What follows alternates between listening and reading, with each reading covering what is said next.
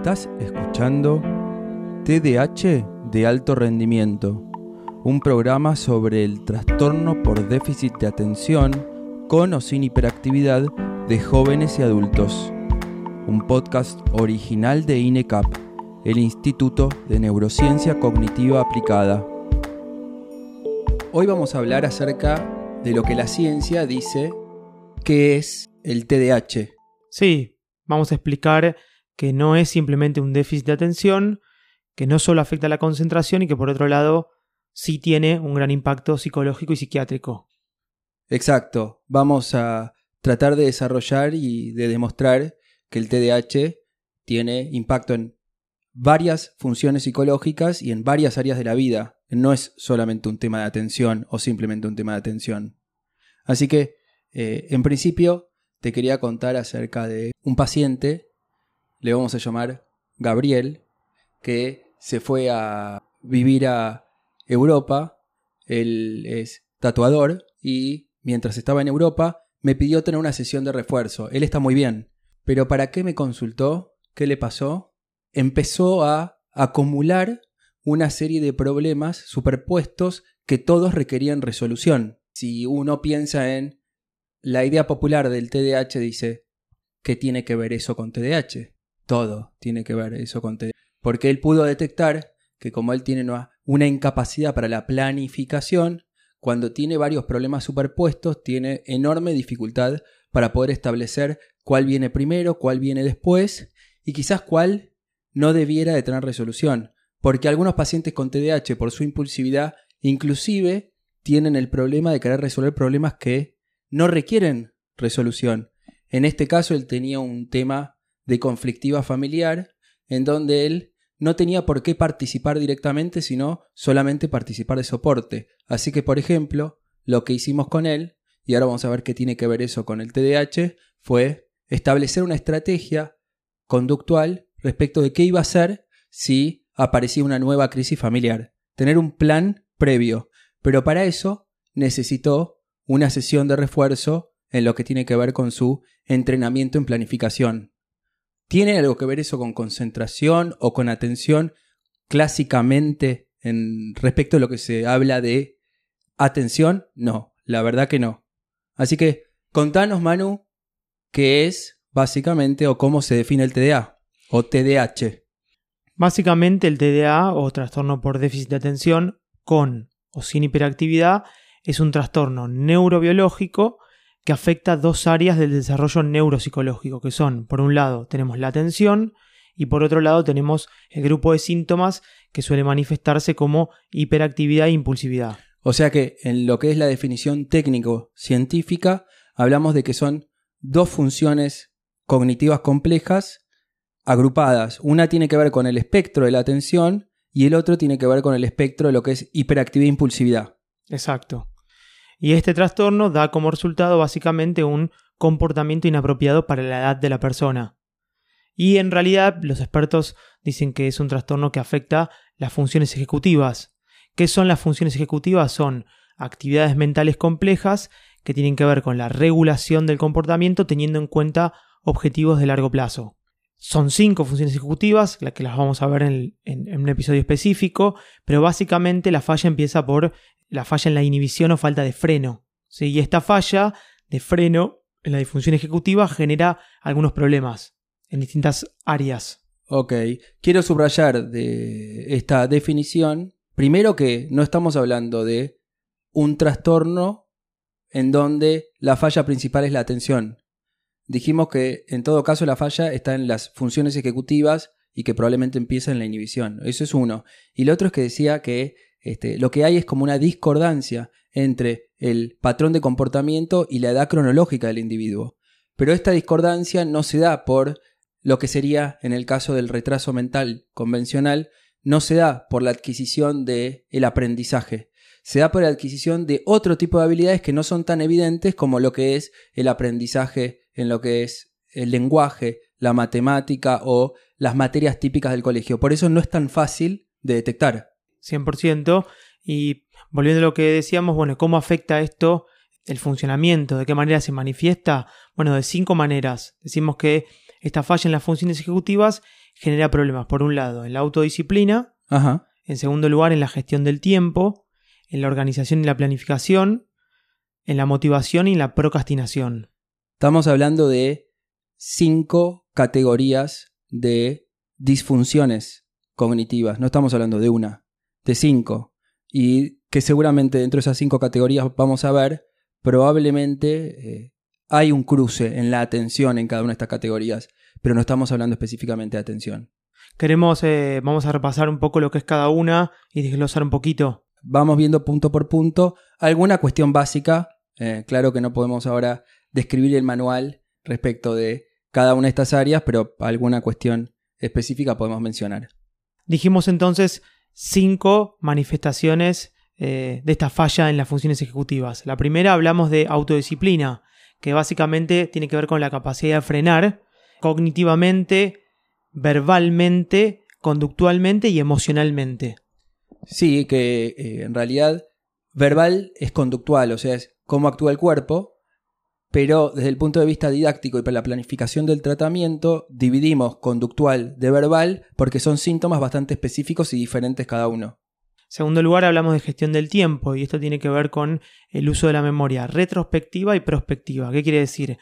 La capacidad que tiene la persona de recuperar información del pasado y de anticipar el futuro y en función de eso ajustar la conducta teniendo en cuenta lo que se necesita. Totalmente, y acá podemos notar por qué a Gabriel le costaba tanto poder lidiar con todos esos problemas superpuestos, porque le estaba fallando, entre otras cosas, la memoria prospectiva. Poder imaginar qué consecuencia iba a tener cada acción a lo largo del tiempo y en ese sentido definir si se, ocup- se ocupaba o cómo se ocupaba de ese conflicto familiar en ese momento o si se ocupaba de definir cuándo sacar el pasaje porque tenía que pensar si volver o no volver a la Argentina. En tercer lugar, hablamos de problemas en la organización y en la planificación y esto tiene que ver con qué? Con la capacidad que tiene la persona de secuenciar los pasos para ejecutar cierta tarea y i- identificar opciones de respuesta para superar los obstáculos que se pueden presentar.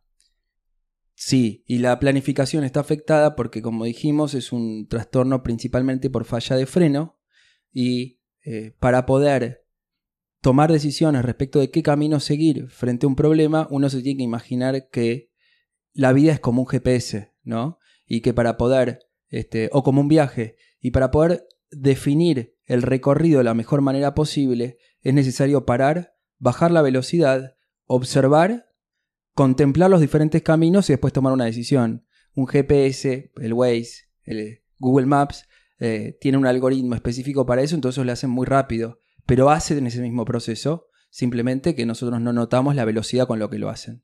Bien, en cuarto lugar hablamos de motivación y esto tiene que ver con la capacidad que tenemos los seres humanos de generar emociones positivas siempre asociadas con el objetivo que quiero lograr y sobre todo de largo plazo.